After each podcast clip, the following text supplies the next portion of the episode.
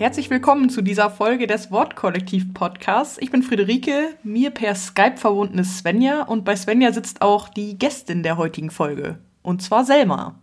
Hi. Selma war schon mal bei uns zu Gast im Podcast und zwar ziemlich am Anfang von unserem Podcast zum einen. Ich glaube, es war so die elfte Folge oder so. so. Hm. Ähm, und zum anderen ziemlich zum Anfang deines Vikariates. Und äh, heute, das kann ich schon mal verraten, ähm, stehst du am Ende deines Vikariates und wir werden heute deine Examenspredigt hören. Also die Predigt, die du zum zweiten Examen gehalten hast. Du bist gerade mitten in der Prüfungsphase für dein zweites Examen, also für den Abschluss deines Vikariates. Das heißt, danach bist du Pastorin.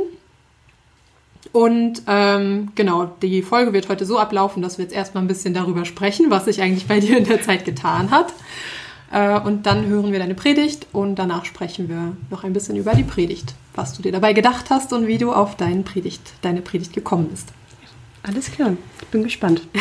ja, wir auch mal schauen, wo es uns hintreibt heute. Ja, Selma, was ist denn äh, passiert seit der letzten Folge, in der du zu Gast warst? Wie ist dein Vikariat verlaufen? Ich muss mir überlegen, ich glaube, das letzte Mal, als wir gesprochen haben, war ich ja noch nicht mehr richtig Vikarin, sondern ähm, war noch ja, theologische Hilfskraft quasi für die Weltgemeinschaft reformierter Kirchen.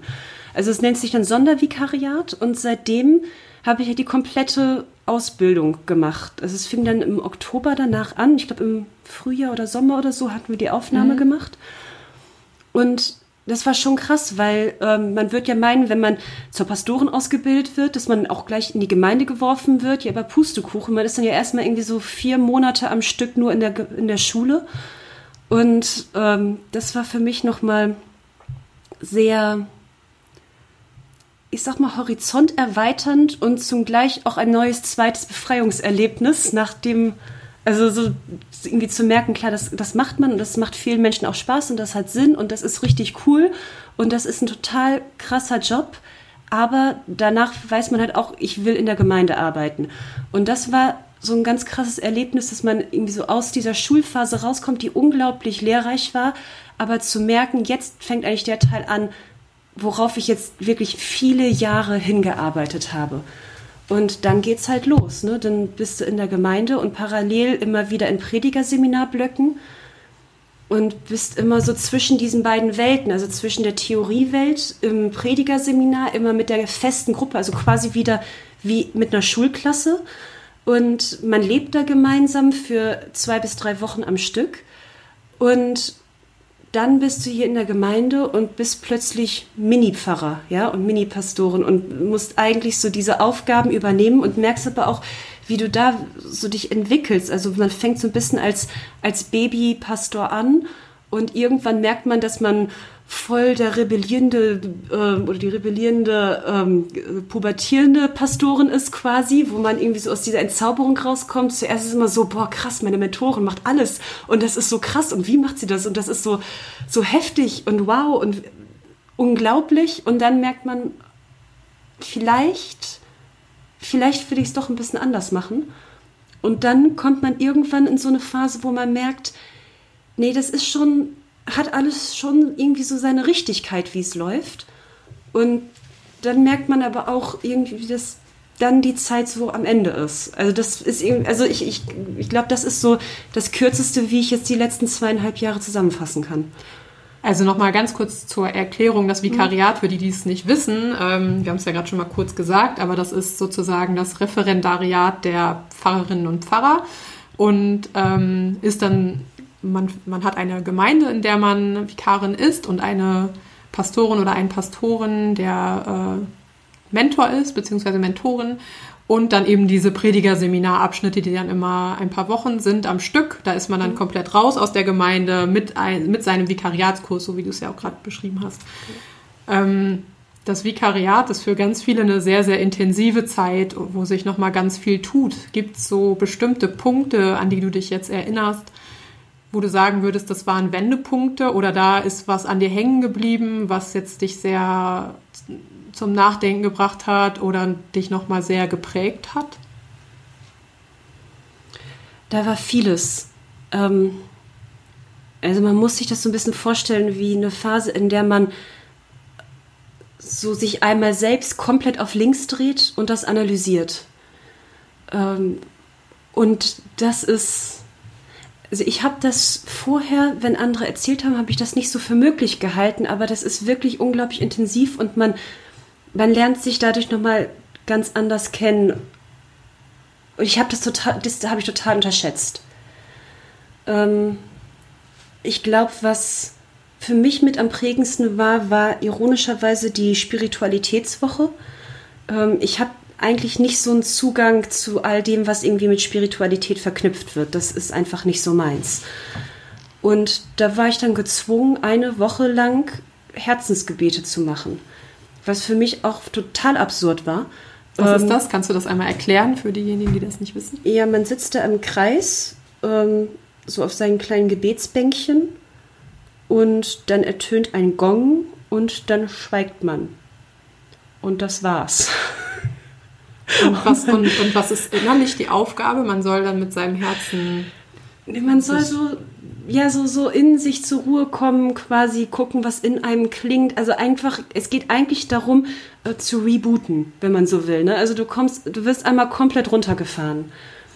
Und das war total eigenartig für mich. Ähm, aber gut, man lässt sich dann ja darauf ein. Ne? Also wir musst dir vorstellen, wir sind dann so 22 Vikarinnen und Vikare gewesen, die aus völlig unterschiedlichen Kontexten kommen, auch alle komplett unterschiedliche Menschen waren und saßen da alle im Kreis und der Gong ertönt und dann schweigst du da. Und die meisten machen dann die Augen zu und wenn du merkst, dass irgendwie so Gedanken anfangen, es ist ja normal, dass wenn plötzlich alles von außen herum eliminiert wird, dann fangen deine Gedanken ja an, sich zu verselbstständigen. Und das Ziel ist es dann aber, die dann gezielt zu stoppen und immer wieder runterzufahren. Ein bisschen wie in der Meditation auch. Das ist total wie Meditation. Das ist, ähm, ich, was fand ich ganz interessant, die eine Dozentin ähm, hat das dann verglichen mit der Zen-Meditation, wo es darum geht, das Gefäß zu leeren. Und ihr Bild war aber, ja, das Gefäß wird geleert, damit der Heilige Geist quasi Raum darin hat, sich zu, auszubreiten. Und Ein bisschen mystisch, ne? Wie, also Ja. in der Mystik. Genau, genau das. Ähm, und genau deshalb war das auch immer etwas, was ich so ein bisschen. Ich komme halt aus einer ganz anderen Denkrichtung. Ähm, und das war total spannend mitzukriegen, dass man so die ersten zwei, drei Male nicht genau weiß, was man mit sich anfangen soll. Und dann kommt man aber irgendwann rein. Und dann merkt man, dass so Themen hochkommen, die deutlich tiefer schlummern. Und es ist richtig gut, dass die nochmal hochkommen. Also es war auch richtig gut, dass ich dann in einem Umfeld war, wo ja schon viele ausgebildete Seelsorger und so waren, weil ich gemerkt habe, dass ich dann auch irgendwann Gesprächsbedarf hatte. Also das kam dann hoch und dann wusste ich, jetzt muss ich mit irgendjemandem das nochmal diskutieren und besprechen. Und es war gut, dann in einem Umfeld zu sein, wo ich wusste, egal was passiert, ich werde hier aufgefangen. Das war wirklich beeindruckend. Das war sehr beeindruckend. Das, also ich würde sagen, das waren so zwei Wochen im Frühjahr, eine Woche Spiritualität und das andere war, glaube ich, Gemeindeentwicklung, wo auch noch mal viel angestoßen worden ist, wo ich für mich, glaube ich, am meisten rausgezogen habe, weil es für mich am überraschendsten war. Hat sich deine Spiritualität dadurch verändert? Ich glaube, ich bin entspannter damit geworden.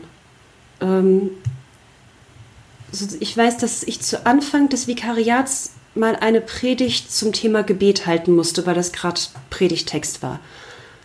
Und wie man das dann so macht, beleuchtet man das dann aus verschiedenen Blickwinkeln und guckt sich dann an, was auch die psychologischen Effekte sind und also macht das alles und irgendwie war die Antwort für mich aber irgendwie nicht befriedigend. Also so, das Gebet doch irgendwie sinnvoll sein könnte. Und durch diese Woche habe ich es aber verstanden, dass es vielleicht nicht darum geht, dass es sinnvoll ist, dass es vielleicht nicht darum geht, dass es ein Nutzen oder irgendwas rational Begreifbares sein muss, sondern dass es vielleicht auch gut ist, dass es einfach ist, so wie es ist. So ähnlich wie mit dem Herzensgebet, das ja auch kein das hat keinen rationalen Mehrwert. Das, aber es, es bringt unglaublich viel für einen selbst. Und ich glaube, insofern hat sich meine Perspektive nochmal stark verändert. Was würdest du jetzt sagen, ist dein Pfarrbild nach dem Vikariat oder was, wie möchtest du als Pfarrerin sein? Ähm, so ganz genau weiß ich das immer noch nicht. Weil das, wir haben ja das letzte Mal, als ich hier war, viel über die Zukunft der Kirche gesprochen und äh, die Kirche ist einfach immer noch im Umbruch.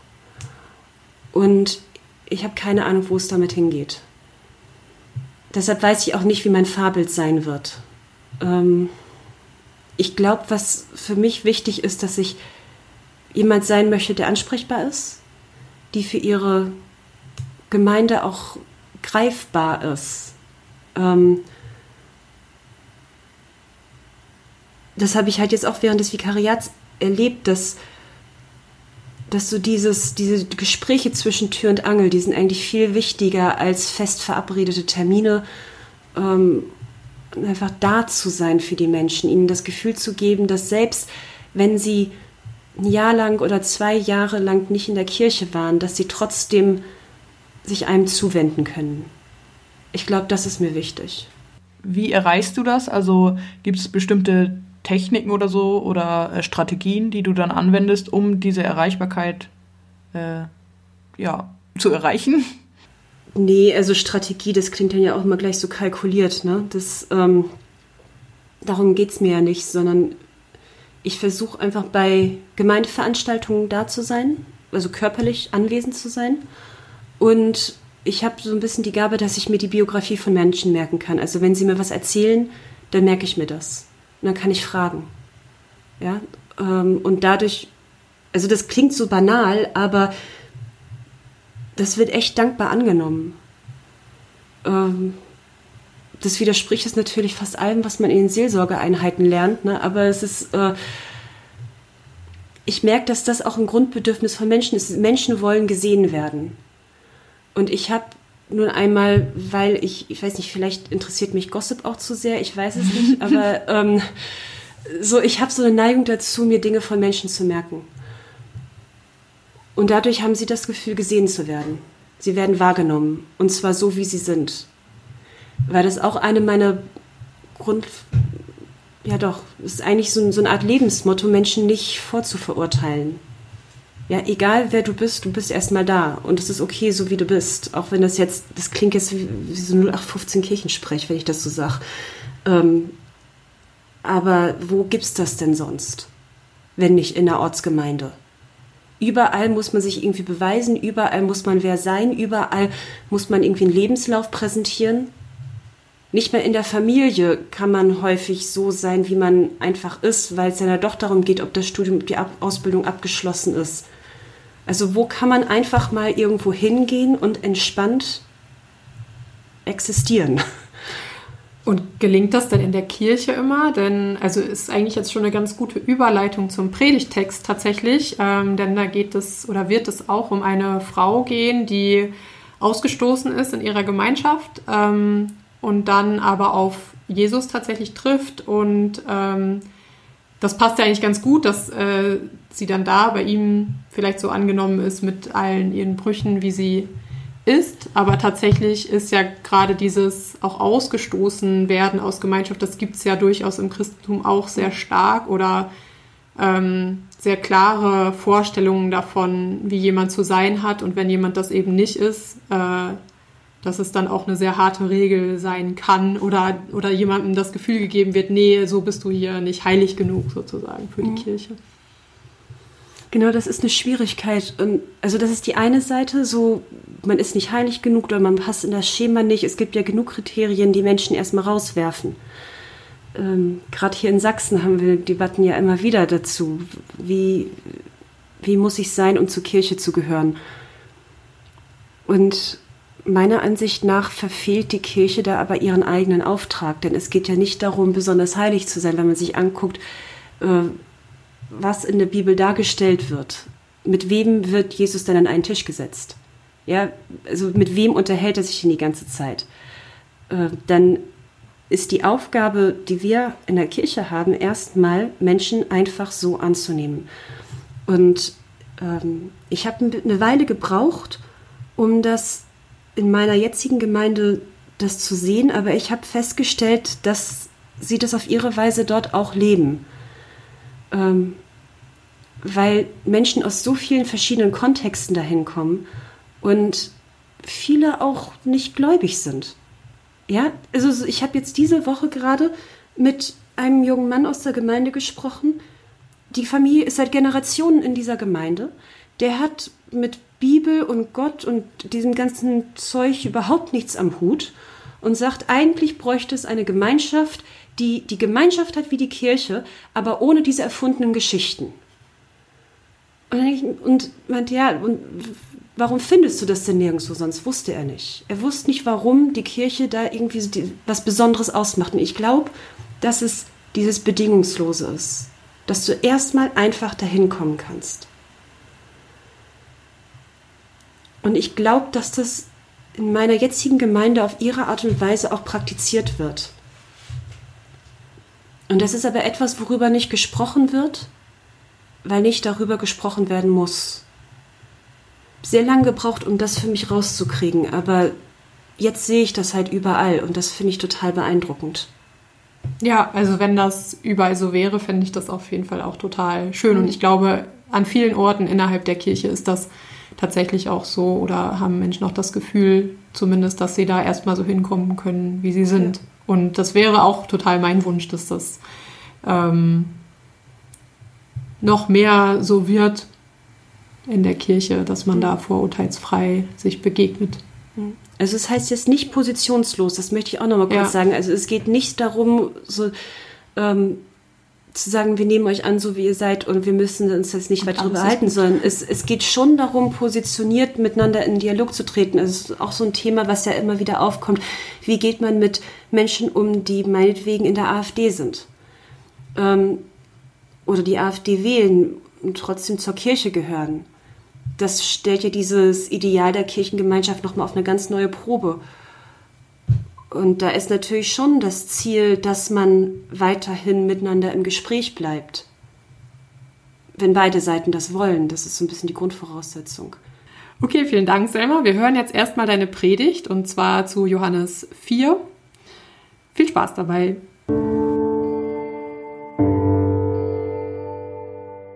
Sie verdrehte die Augen. Genau jetzt musste ihr das Wasser ausgehen. Ausgerechnet heute, an so einem heißen Tag. Sie sah noch einmal in alle Gefäße. Nichts. Sie blickte um sich. Hatte sie vielleicht ein Gefäß übersehen? Nein. Alle waren leer. Wie ärgerlich. Sie seufzte. Nun musste sie noch einmal los, hinaus in die Hitze. Es war bereits Mittag. Um diese Uhrzeit würden alle zu Hause sein. Vielleicht könnte sie die Nachbarn um Wasser bitten, aber ach, dann müsste sie erklären, warum sie heute früh nicht genug geholt hatte. Außerdem würden die Nachbarn ihr Wasser selbst brauchen. In der Regel holten alle morgens so viel, wie sie den Tag über benötigten. Wenn sie jetzt zu ihnen hingehen würde, hätten sie nur einen weiteren Grund, über sie zu reden. Das wollte sie vermeiden. Es ging kein Weg drum herum. Sie musste jetzt los, durch die Mittagssonne. Eine halbe Meile zu Fuß laufen bis zum Brunnen. Das Wasser war nicht besonders schmackhaft. Es war sogar ziemlich abgestanden. Frisches, lebendiges Wasser wäre gut, aber sie konnte nicht wählerisch sein. Immerhin gab es Wasser. Das sollte ausreichen. Sie nahm eins der größeren Gefäße, machte sich auf den Weg der Weg erschien ihr länger als sonst. Ihre Gedanken fingen an zu kreisen. Früher war sie gerne unter Menschen. Sie hatte viele Freundinnen und genoss es, mit ihnen zu reden. Morgens früh sich gemeinsam auf den Weg zu machen, sich über die Ereignisse des Vortags austauschen. Sie hatten so viel Freude daran. Nicht, dass es große Ereignisse zu berichten gegeben hätte, aber die kleinen Dinge des Alltags waren es, die sie den anderen erzählte und von ihnen hörte. Als junges Mädchen ging es natürlich viel um zukünftige Ehemänner. Und als dann langsam alle heirateten, um die Lebensveränderungen. Aus dem Elternhaus ausziehen und mit einem fremden Menschen zusammenleben. Das war aufregend. Und sie tauschten sich darüber aus, wie man nun dieses Leben führen könnte. Sie halfen sich bei Problemen und wie man mit dieser neuen Familie umgehen sollte. Das waren schöne Zeiten. Sie hatte sich geborgen gefühlt. Sie wusste, wohin sie gehörte. Dann starb ihr erster Mann. Ihre Freundinnen halfen ihr durch diese Zeit und freuten sich mit ihr, als sie einen zweiten Mann fand. Alles war in Ordnung. Aber dann Sie durchbrach ihre Gedanken. Sie wollte nicht daran erinnert werden. Es reichte doch, dass alle wussten, dass sie bereits fünfmal verheiratet gewesen war. Als sie zum dritten Mal heiratete, da fing das Gerede an. Nicht so sehr ihre Freundinnen, aber die anderen im Ort. Gerüchte fingen an, üble Nachrede. Sie konnte selbst ja nichts dafür, aber das sahen nicht alle so. Und mit der Zeit nahmen auch ihre Freundinnen Abstand von ihr. Spätestens jetzt hatten sich alle abgewendet. Sie wusste, dass die anderen über sie redeten.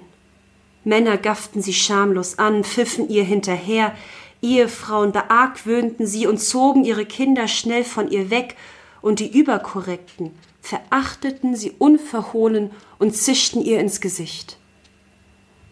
Deshalb ging sie lieber sehr früh am Morgen los und war zurück im Ort, wenn die anderen sich erst auf den Weg zum Brunnen machten. Sie hatte keine Lust, Fragen zu beantworten über ihre Lebensweise. Klar, der Mann, mit dem sie jetzt ihr Haus teilte, war nicht ihr Mann. Sie waren nicht verheiratet. Das war nicht sittlich, sie hätte das auch lieber anders, aber was sollte sie machen? Sie hatte keine Wahl. In ihr stiegen Zorn und Trauer hoch. Sie merkte, wie sich ein Kloß in ihrem Hals formte und sie schluckte. Haltung bewahren, dachte sie. Haltung. Das ist das Einzige, was du noch hast. Haltung. Langsam aber sicher näherte sie sich dem Brunnen. Die Hitze machte ihr zu schaffen, ermattete sie. Die Sonne stand hoch und blendete sie auf ihrem Weg hinunter. Der Abstieg war mühsam. Auf einmal hielt sie inne. Hätte sie eine Hand frei gehabt, hätte sie sich die Augen gerieben. Saß da jemand? Das konnte nicht sein. Sie sah nur schemenhaft, aber es sah so aus, als würde sich jemand am Brunnen ausruhen. Sie stieg weiter hinab, vorsichtig, und je näher sie kam, desto deutlicher sah sie, dort saß jemand, ein Mann, aber niemand aus sicher. Sie kannte ihn nicht. Er saß dort allein. Das an sich war eigenartig, um diese Stunde war man nicht unterwegs und schon gar nicht allein. Wie sonderbar. Als sie den Brunnen erreichte, sah sie den Fremden. Er wirkte müde. Wahrscheinlich war er weit gelaufen. Vermutlich war er irgendwo auf dem Weg zwischen Judäa und Galiläa, sonst wäre er sicherlich nicht hier vorbeigekommen. Denn wer kam schon nach Sychar? Sie ging zum Brunnen und versuchte den Mann zu ignorieren. Das Letzte, was sie jetzt brauchte, war, dass doch jemand aus dem Ort vorbeikäme und sehen konnte, wie sie sich mit einem Ortsfernen, vermutlich einem Juden, unterhielt. Das wäre ihr Ruin dann konnte sie nicht einmal mehr auf die Nachbarschaftshilfe hoffen, die ihr jetzt gerade so noch gewährt wurde. Sie nahm das Schöpfgefäß und ließ es geübt in den Brunnen. Vorsichtig zog sie das Gefäß wieder hervor, hob es heraus und stellte es behutsam auf den Boden. Nur nichts von dem Wasser verschütten. Gib mir zu trinken, Sie brauchte eine Sekunde. Hatte der Fremde sie gerade angesprochen? Sie? Eine Frau und dazu noch eine Samaritanerin? Das konnte nicht sein. Nein, nein, nein, nein. Sie musste sich verhört haben. Sie blickte zur Seite und sah, dass der Mann sie anblickte. Er hatte wirklich mit ihr gesprochen. Wie kannst du, ein Jude, von mir, einer Samaritanerin, zu trinken verlangen? Mehr fiel ihr in dem Moment nicht ein, so verdutzt war sie. Juden verkehrten nämlich nicht mit Samaritanern, das war alles so sonderbar. Sie sah, wie sich die Augenbrauen des Mannes hoben. Seine Stirn legte sich in Falten. Kenntest du die Gabe Gottes, entgegnete der Fremde, und wüsstest, wer es ist, der zu dir sagt, gib mir zu trinken, so würdest du ihn bitten, und er gäbe dir lebendiges Wasser. Sie blinzelte, blinzelte nochmal. Bitte was? Jetzt war sie vollends verwirrt. Lebendiges, frisches Wasser wäre großartig, deutlich besser als das eher brackige Brunnenwasser. Aber wieso bot er ihr dies jetzt an? Seine Aussage entbehrte jeder Logik. Denn er hatte sie doch gerade um Wasser gebeten und er hatte offensichtlich auch kein Schöpfgefäß oder sonstige Wasserbehälter dabei. Wieso sollte dieser Mensch ihr nun lebendiges, frisches Wasser anbieten? Du hast kein Schöpfgefäß und der Brunnen ist tief. Woher hast du also lebendiges Wasser? Sie bemerkte, wie ihr Mund sich bewegte und wie ihre Gedanken ausgesprochen wurden. Dieser Mann war anmaßend. Sie merkte, wie diese Wut wieder in ihr hochkam, diese Wut, die sie seit langem in sich trug und immer wieder hinunterschluckte. Jetzt stieg diese wieder in ihr hoch, denn dies war eins zu viel.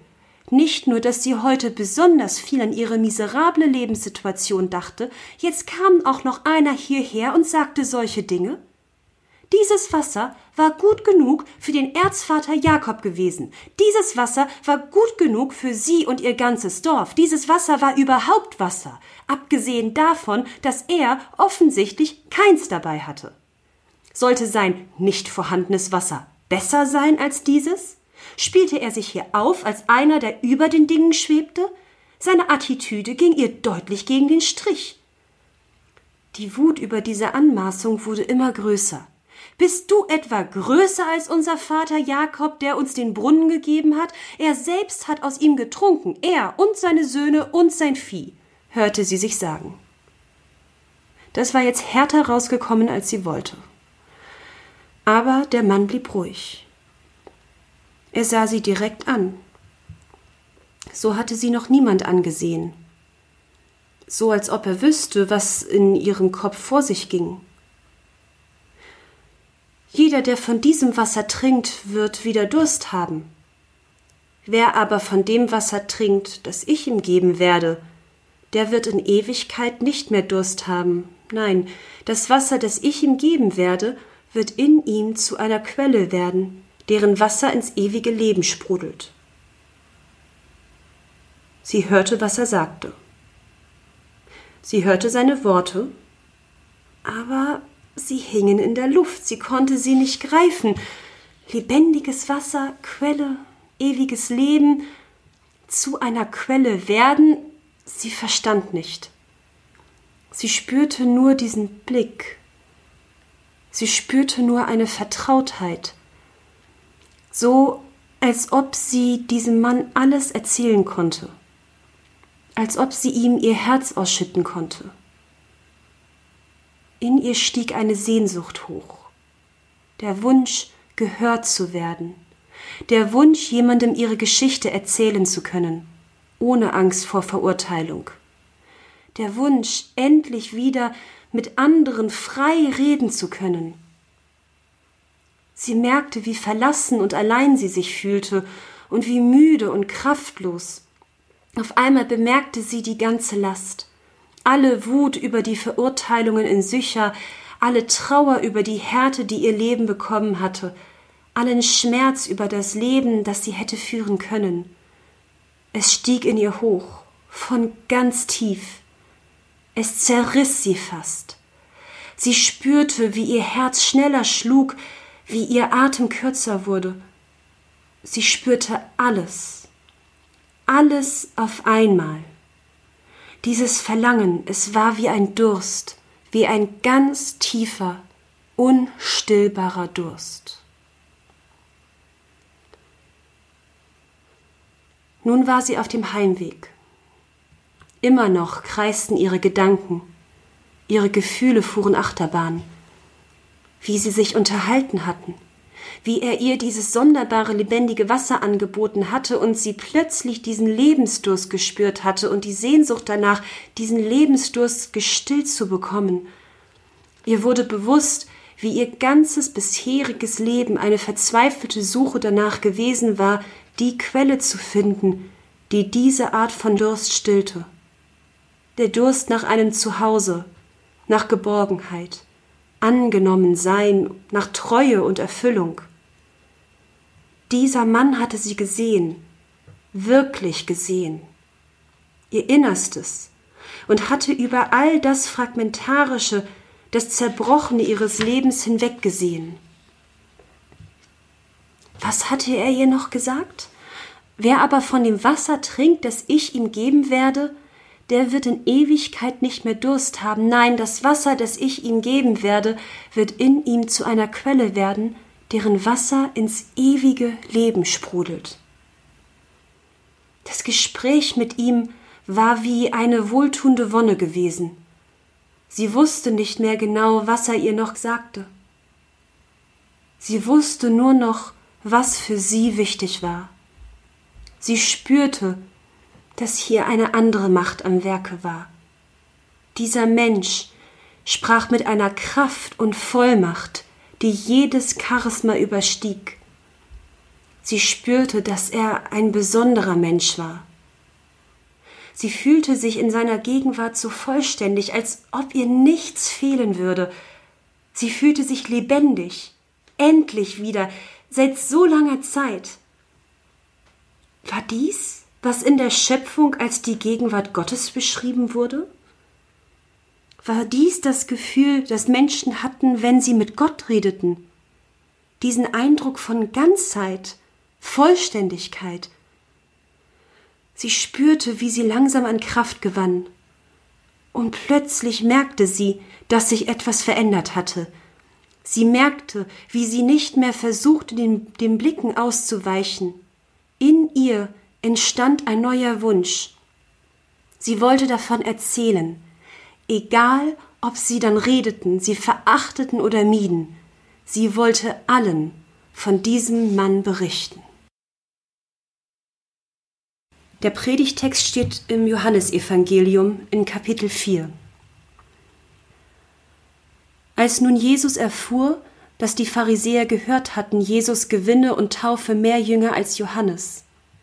Allerdings taufte Jesus nicht selber, sondern seine Jünger tauften, verließ er Judäa und ging wieder nach Galiläa. Er musste aber durch Samaria hindurchziehen. Nun kommt er in die Nähe einer Stadt in Samaria namens Sycher, nahe bei dem Grundstück, das Jakob seinen Sohn Josef gegeben hatte. Dort war der Brunnen Jakobs. Jesus war müde von der Reise, und so setzte er sich an den Brunnen. Es war um die sechste Stunde. Eine Frau aus Samaria kommt, um Wasser zu schöpfen. Jesus sagt zu ihr, Gib mir zu trinken. Seine Jünger waren nämlich in die Stadt gegangen, um Essen zu kaufen. Die Samaritanerin nun sagt zu ihm, Wie kannst du, ein Jude von mir einer Samaritanerin zu trinken verlangen. Juden verkehrten nämlich nicht mit Samaritanern. Jesus antwortet ihr, kenntest du die Gabe Gottes und wüsstest, wer es ist, der zu dir sagt, gib mir zu trinken, so würdest du ihn bitten, und er gäbe dir lebendiges Wasser. Die Frau sagt zu ihm, Herr, du hast kein Schöpfgefäß und der Brunnen ist tief, woher also hast du das lebendige Wasser? Bist du etwa größer als unser Vater Jakob, der uns den Brunnen gegeben hat? Er selbst hat aus ihm getrunken, er und seine Söhne und sein Vieh. Jesus entgegnete ihr, Jeder, der von diesem Wasser trinkt, wird wieder Durst haben. Wer aber von dem Wasser trinkt, das ich ihm geben werde, der wird in Ewigkeit nicht mehr Durst haben. Nein, das Wasser, das ich ihm geben werde, wird in ihm zu einer Quelle werden, deren Wasser ins ewige Leben sprudelt. Amen. Danke für deine Predigt, Selma. Du hast äh, diese Predigt als deine Examenspredigt gehalten. Magst du vielleicht ein bisschen was dazu sagen, wie es war, als du den Text bekommen hast und genau, was dein erster Eindruck war? Mhm, ähm, ich war gerade auf dem Rückweg von der aller, aller, aller, aller, allerletzten Seminarwoche überhaupt und saß mit ähm, meiner Kollegin Caro, die in Hannover ist, im Zug und habe dann diese Mail gekriegt und der Text war die, äh, Jesus und die Samaritanerin am Brunnen. Und ich habe mich, glaube ich, zuerst gefreut, weil ich echt Schiss hatte, dass es ein AT-Text werden würde. Und die nächste Reaktion war dann, glaube ich, oh fuck, da muss ich jetzt eine Predigt draus machen. Ähm, weil ich das schon, also ich finde den Text herausfordernd, weil der halt in der Geschichte der Auslegung irgendwie voll geprägt ist. Also du hast halt, also die Frau, die dir dargestellt worden ist, wird einfach in fast allen Kommentaren als, ähm, Moment, Rudolf Bultmann hat es formuliert als, sie ist eine lose Frau mit fragwürdiger Moral. Das ist krass, ne? Also, ja. Okay. Und ähm, also sie wird halt, um uns kurz zu fassen, sie wird als Hure dargestellt, weil sie halt fünf Ehemänner hatte und jetzt mit dem Mann zusammenlebt, mit dem sie aber nicht verheiratet ist. Doch so mit fragwürdiger Moral, das ist direkt, also da schlägt ja das innere feministische Herz bisschen, äh, ja, in die Tiefen, möchte man sagen. Ja, aber nicht mehr, weißt du, das ist halt das Ding, nicht mal das feministische Herz, sondern das menschliche ja erstmal, weil das ja, so irgendwie, generell. es ist, es ist halt voll die Überinterpretation dieses Textes. Und ich bin da so ein bisschen ausgerastet. Weil ich, also ich habe dann halt die Kommentare gelesen und das war auch ein bisschen anstrengend, weil danach ist man dann ja irgendwie noch verwirrter als vorher. Aber vor allem war ich wütend, weil ich mir dachte, das kann doch nicht angehen, dass die jetzt voll über den Text hinausschießen. Klar, das steht da drin, dass sie fünf Männer gehabt hatte und jetzt mit den sechsten zusammenlebt. Aber warum denn? Was hat die Frau denn dazu geführt? Das wird sie doch nicht freiwillig gemacht haben.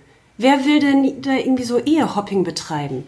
Das ist doch Ehehopping. naja, vor allem damals, ne? Also das war ja, sie war halt eine Frau in einer total patriarchalen Gesellschaft, die hatte keine Rechte, wenn sie nicht einen männlichen Vormund hatte. Das heißt, sie musste heiraten.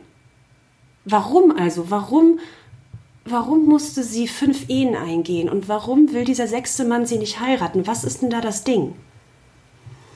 Ähm, und das wurde dann in der Auslegungstradition so auf die Frau geschoben. Da dachte ich mir, nee, ist es nicht. Das ist eigentlich voll die, ich will jetzt nicht sagen voll die arme Gestalt, aber das ist voll die ge gebeutelte Frau. Die hat krass viel durchgemacht. Und gleichzeitig ist sie so eine starke Frau, ne? Weil sie offenbar weitermacht. Ja, sie, sie irgendwie schafft sie es, morgens aufzustehen und Wasser zu holen und dann mittags nochmal loszugehen und Wasser zu holen. Und schafft es irgendwie ihr Leben zu bestreiten. Wenn es in unserer heutigen Gesellschaft wäre, die wäre schon längst in psychologischer Behandlung. Wie bist du dann damit umgegangen mit diesem, mit der Schwierigkeit an dem Text? Oder wie war der Weg, bis sich daraus eine Predigt entwickelt hat? Ich hatte dich irgendwann zwischendurch mal getroffen, da hast du ganz schön gekämpft mit dem Text und hast gesagt, oh nein, da, ich weiß nicht, wie da eine Predigt draus werden soll. Ähm, was ist da passiert in dir oder wie ging dieser Prozess dahin, dass sich da was rausgeschält hat? Also meine Schwierigkeit war, dass der Text mit dem lebendigen Wasser aufhört. Also das Gespräch findet statt, Jesus und die Samaritanerin am Brunnen, und dann sagt Jesus ja übrigens, ähm, ich gebe das lebendige Wasser, wer von mir trinkt, wird nicht mehr dürsten, sondern das ewige Leben erhalten. Punkt. So, und dann fängt ja aber der interessante Teil erst an. Und das, darüber durfte ich ja nicht predigen. Ja? Unverschämtheit. So, und dann, dann sitzt du da und dieses dumme, lebendige Wasser, das habe ich schon früher nicht verstanden. Das, also, das ist ja nicht so, als wenn ich den Text zum ersten Mal gelesen Ich habe, wie lange studiert und wie lange studiert und dieses blöde, lebendige Wasser ist dann. Ja. Was heißt denn, was ist denn das? Drogenwasser. So, dann habe ich eine Woche Drogenwasser. Bitte? Das Drogenwasser. Ja. Eine Freundin von mir hat mir einfach eine, äh, ein Bild von einem Glas Sekt geschickt. also, ja, gut, so einfach ist das eigentlich auch. Warum eigentlich nicht? Ähm, naja, ich habe mich da so eine Woche aufgeregt und habe dann noch so andere Passagen im Text gefunden. Also, dass diese Szenerie, dass Jesus mit der Frau am Brunnen ist, das ist eigentlich eine Übernahme der Brautwerbungsmetaphorik aus, dem, aus der Tora. Also, Jakob trifft seine Frau am Brunnen. Ähm, also, es gibt verschiedene Situationen, wo Männer am Brunnen sind und ihre Frauen kennenlernen. Und dort sind die Frauen normalerweise aber total passiv. Und der Mann fragt, kriege ich was zu trinken? Und die Frau reicht ihnen ein Schöpfgefäß mit Wasser. Ähm, das macht diese Frau nicht. Ähm, dann hat man die verschiedenen Ebenen, auf, die, auf denen die Geschichte läuft. Man hat einmal so die, die objektive oder die ich sag rein narratologische Ebene. Jesus ist am Brunnen, er will was trinken. Und die Frau checkt nicht, worum es eigentlich geht. Weil darunter noch eine andere Ebene liegt, so diese ja, christologische Ebene, dass Jesus sich hier an dieser Stelle im Johannesevangelium zum allerersten Mal als der Messias offenbart. Wir haben in Kapitel 1 den Johannesprolog, wo dargestellt wird, dass Jesus nicht nur irgendein Mensch ist, sondern er ist Gott. Dann haben wir in Kapitel 2 die Hochzeit zu Kana, wo Jesus zum ersten Mal wunderwirksam wird. Dann haben wir in Kapitel 3 das Gespräch zwischen Jesus und Nikodemus, einem der Wortführer ähm, im Judentum zur damaligen Zeit, so wird es dargestellt. Und er fragt Jesus direkt, bist du der, auf den wir warten? Und Jesus beantwortet nicht diese Frage. Und dann sind wir in Kapitel 4 und Jesus trifft irgendeine Frau mit zweifelhaftem oder moralisch fragwürdigem Leben, wie wir gelernt haben, ähm, die auch noch zu den Samaritanern gehört, die mit Juden damals und bis heute eigentlich nicht so wirklich zurechtkommen. Und ihr gegenüber sagte dann ganz klar, ja, übrigens, ich bin's. Ähm, das fand ich, das hat mich verwirrt und dann gibt es eine richtig, richtig große Forschungsgeschichte, warum Jesus jetzt von Judäa nach Galiläa über Sycher gelaufen ist und nicht den anderen Weg. Warum ist er durchs Samaritanergebiet gelaufen? Da gibt es eine komplette Forschungsreihe zu. Völlig Hanebüchen, aber existiert. Herzlich willkommen in der Theologie. Ganz genau. So, und dann hast, sitzt du da vor dieser Gemengelage und weißt gar nicht mehr, was, was ist jetzt eigentlich das Wichtige. Und dann ist mir zum Glück eingefallen, dass ähm, mein Vater sich über viele Jahre seines Lebens mit dem Johannesevangelium befasst hat. Und der guckte mich dann, als ich ihn gefragt habe, nur entgeistert an und sagte, aber Selma, das ist eine Neuschöpfung. Wieso was? ja, Selma, ist doch ganz klar. Hier wird äh, nochmal auf die Genesis Bezug genommen. Hier sind Gott und Mensch im Einklang. Ist auch so. so, okay. Gut. Hätten wir das geklärt. ja, und ähm, dann ist halt irgendwann das entstanden, dass ich dachte, ja, wenn, dann muss ich die Frau ins Zentrum stellen. Also wenn ich überhaupt irgendeinen Ansatz haben möchte und dann auch mit der Frage, wenn wir wirklich sagen, wir gehen jetzt einfach mal davon aus, dass Johannes Evangelium hat recht. Nehmen wir das einfach mal an. Das bedeutet, dass, dass Jesus nicht einfach irgendwie Mensch ist, sondern er ist Gott. Das heißt, in dem Moment, wo er mit der Frau an dem Brunnen steht, haben wir eigentlich diese Wiederherstellung des Paradieses, wo Gott einfach so zwischen den Sträuchern und Gräsern im Paradies hin und her läuft und sich mit Adam und Eva unterhält. Das heißt, wir haben Gottesgemeinschaft. Und was bedeutet das dann? Also wie muss sich das anfühlen, wenn du plötzlich wieder in diesem Urzustand bist? Ähm, so, dann kann man natürlich jetzt komplett in diese Psychoanalyse-Schiene mit Freud und Fromm abdriften. Ähm, aber letztlich ist das doch eine spannende Frage, dass dort irgendwie etwas, eine Vollkommenheit quasi suggeriert wird, nach der man sich sehnt. Und was ist diese Sehnsucht? Was ist denn das, was uns antreibt? Ähm, ja. ja, das ist so voll die Frage, die wir uns eigentlich immer wieder stellen müssen als Theologinnen und Theologen. Ne? Was, was ist denn dieses lebendige Wasser oder was macht denn das auch so lebendig? Und ich weiß nicht, wie es dir damit ging, aber ich finde daran immer so schwierig, dass man irgendwie diesen Grad ja halten muss zwischen, okay, man macht irgendwie so Heilsversprechen und sagt so, hier ist doch ganz einfach, du musst nur an Jesus glauben, dann ist alles gut. ist es aber einfach nicht. Genau ähm, das. Richtig oft ist es das nicht, Nee. meistens nicht. Und das ist, äh, so Heilungsprozesse sind ja ein sehr, sehr langer Weg und äh, häufig sehr viel Arbeit, sehr viel Schmerz, den man dann nochmal durchleben muss. Und es, also es ist dann ja auch schnell fahrlässig zu sagen, hier ist dein lebendiges Wasser, trink mal nur, dann ist schon alles wieder gut. Ja. Und gleichzeitig ähm, wir ja schon glauben, dass, dass da eine Dimension ist, die nochmal höher ist als wir und die halt Dinge ganz machen kann. So, und wie schafft man dann diesen Grad herzustellen? Und ich finde, das ähm, hast du in deiner Predigt sehr elegant gelöst, dadurch, dass du ja einfach die Geschichte sehr lebendig gemacht hast. Und ohne da irgendwie zu sagen, ja, dann ist plötzlich alles gut oder so, sondern es ist irgendwie ein Begegnungsmoment, der, ähm, ja, der erstmal was, was in Gang gebracht hat, vielleicht. Ja, also wenn man, ähm, wenn man jetzt beim biblischen Text bleibt, dann ist das ein sehr langer Dialog. Es ist einer der längsten im Johannesevangelium.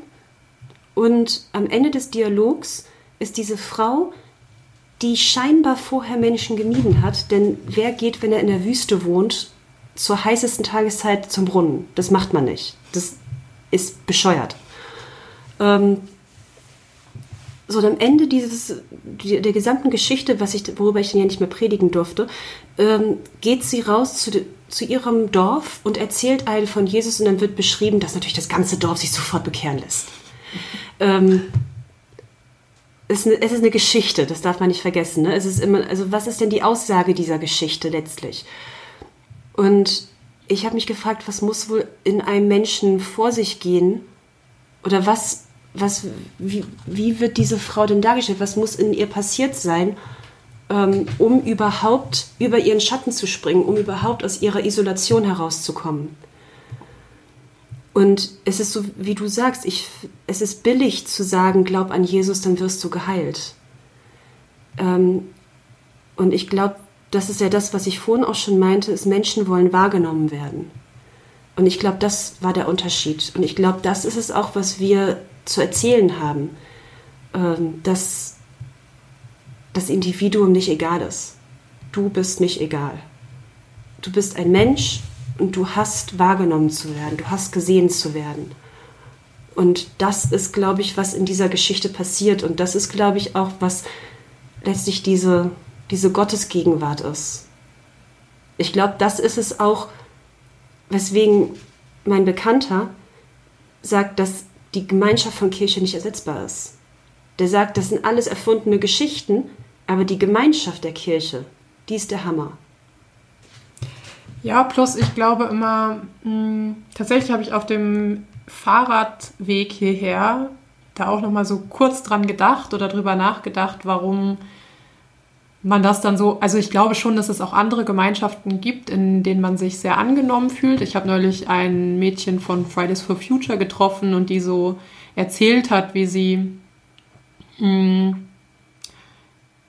ja so ein bisschen Probleme mit sich hatte und so weiter und dann dazu Fridays for Future gekommen ist und dann so mit leuchtenden Augen erzählt hat, was das da auch für eine Gemeinschaft ist und wie die da zusammenhalten und ähm, sich gegenseitig annehmen. Ich war neulich auch mal bei so einem offenen Plenum und dann haben die da ihr Awareness-Team und sind so Ja. sehr bedacht miteinander und glaube ich sehr gut im Umgang miteinander und haben dazu noch eine Aufgabe. Und ich glaube, diese Kombination führt dann schnell auch dazu, dass man sich so richtig am Platz fühlen kann. Ja.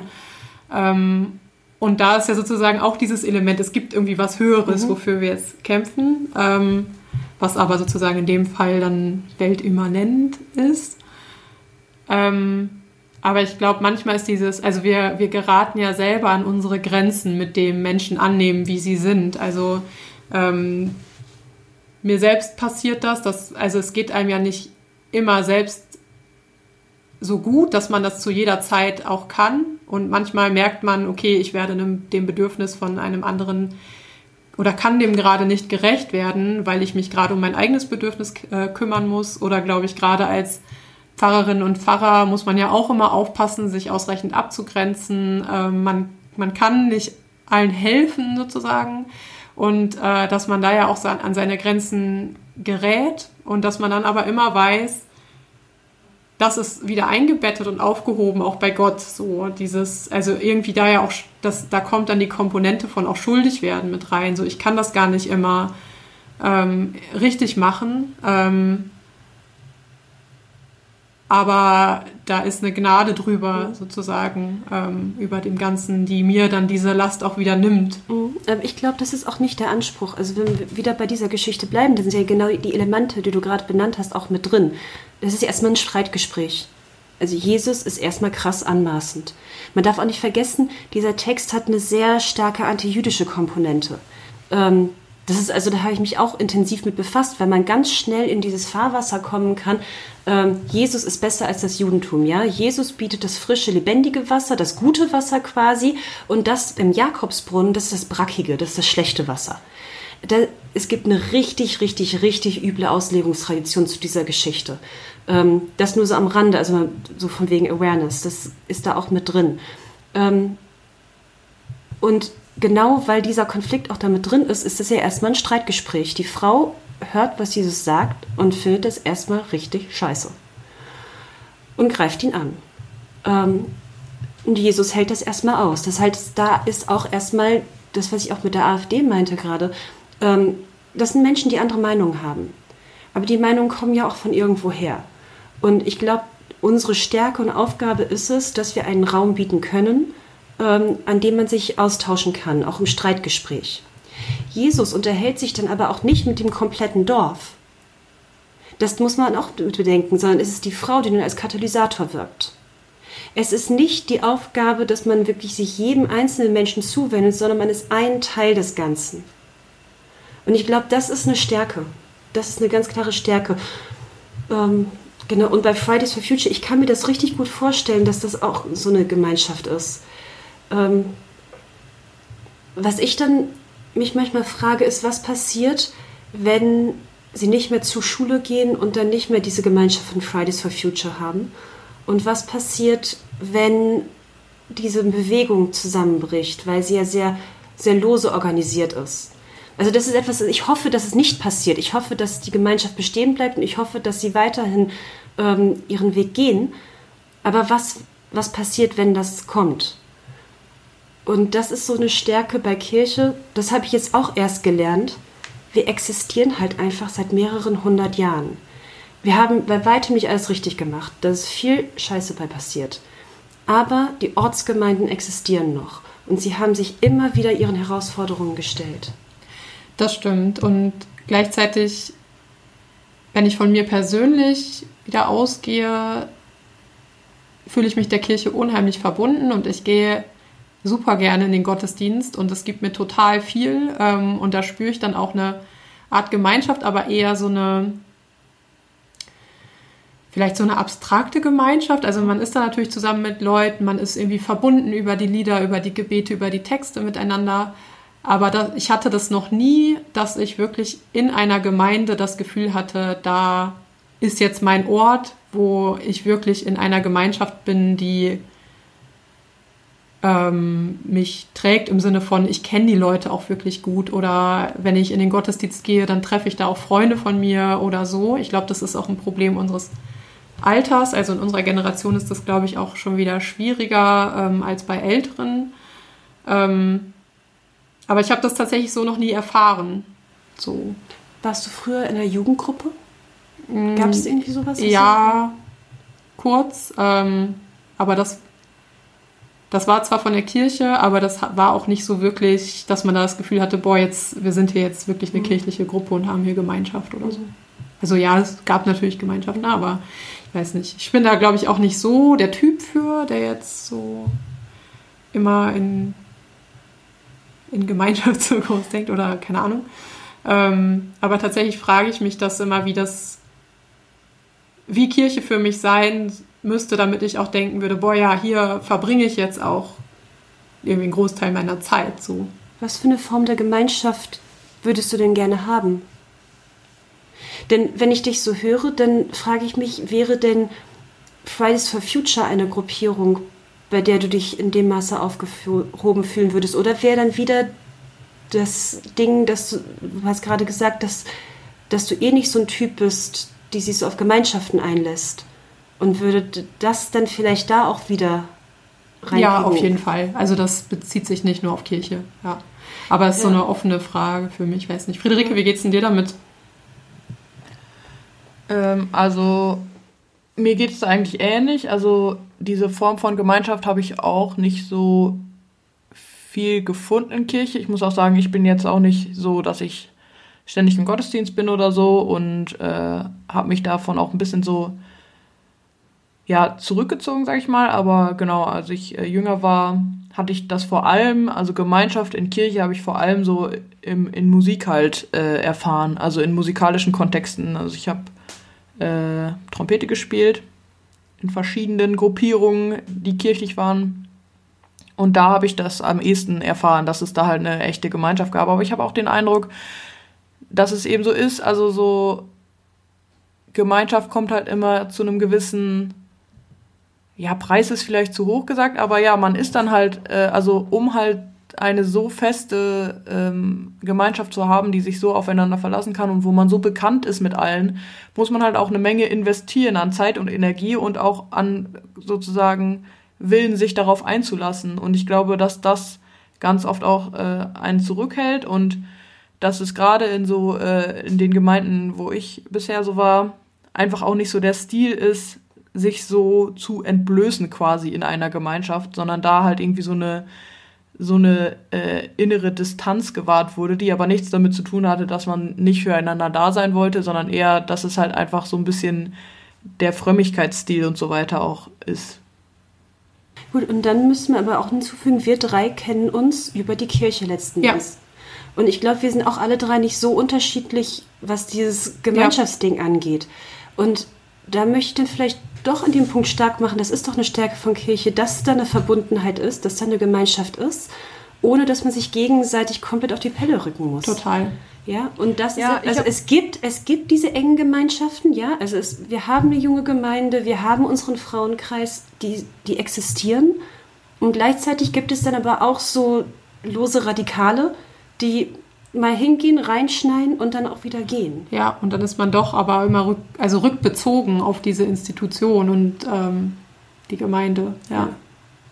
Ich muss auch sagen, also äh, wo ich halt immer viel äh, positive Emotionen irgendwie erlebe in Bezug auf Kirche, ist genau irgendwie gar nicht so in Gemeindekontexten, sondern mehr so zum Beispiel in den Kontexten digitale Kirche oder so, wo man da mal Leute trifft, so die auch irgendwie Bock haben, was zu verändern oder so und die irgendwie äh, mit Energie äh, an das Thema Kirche sozusagen rangehen und irgendwie Lust darauf haben. Oder ich meine auch bei uns dreien, wir kennen uns halt aus der Kirche, aber wir äh, haben auch immer viel darüber connected, dass wir halt so äh, viel darüber sprechen, was man bei Kirche ändern müsste oder was halt irgendwie was jetzt was jetzt dran wäre und so und ich glaube, das ist ja auch eine Form von Gemeinschaft, die jetzt keine konkrete Ortsgemeinde ähm, keiner konkreten Ortsgemeinde bedarf, aber ja doch irgendwie ähm, gestiftet wird über theologische Themen zumindest oder halt über Kirche.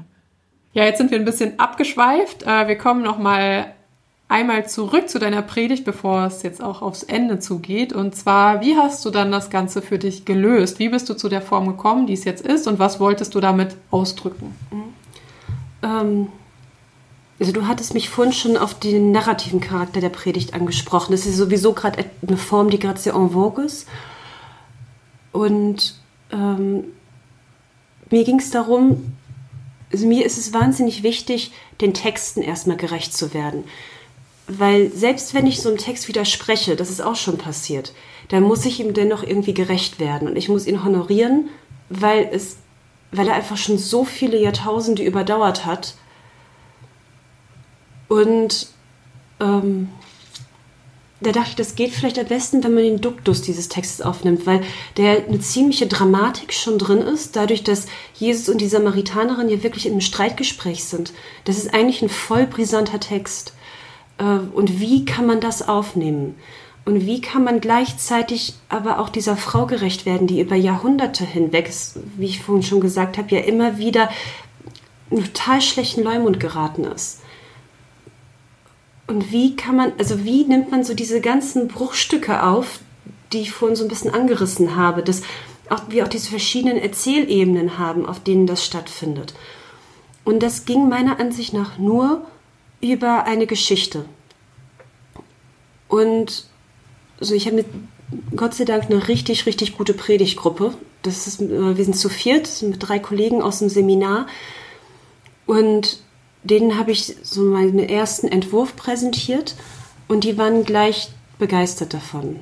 Haben natürlich dann auch ihre Anmerkungen zugehabt, aber haben erstmal gesagt, das ist die richtige Richtung.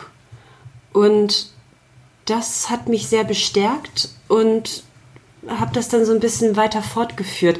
Ich glaube, so ein bisschen ist es dann angelehnt an diese Idee von Dick, wie kann man eine Predigt wirken lassen? Wie wirkt sie denn in einer in der heutigen Zeit? Und seine Lösungen sind dann Moves and Structure. Und mir ging es, glaube ich, eher darum, ähm, so was der, der Eric Flügge da mit seinem Jargon der Betroffenheit versucht hat zu, zu sagen. Ähm, so wie kann man eine Emotion transportieren, ohne dass sie übergriffig wird? Und ich hoffe, dass, dass das irgendwie angekommen ist, dass es mir darum geht, dass wir hier eine unglaublich starke Frau haben, die sich in einer männerdominierten Welt irgendwie zurechtfinden muss und deren Wunsch es ist, einfach gesehen zu werden, obwohl sie nicht in die Stereotypen hineinpasst, die wahrgenommen werden will. Das war, habe ich gehofft. Ich habe gehofft, dass das irgendwie ankommt. Danke, dass du wieder im Podcast warst, liebe Selma. Danke euch auch allen fürs Zuhören. Äh, bewertet doch gerne die Podcast-Folge auf der Plattform, wo ihr diese Folge gerade hört und lasst uns einen Kommentar da, falls ihr eine Meinung zu dem ganzen Thema habt. Und wir hören uns das nächste Mal in zwei Wochen mit der nächsten Folge vom Wortkollektiv Podcast. Bis dann. Tschüss. Tschüss. Tschüss.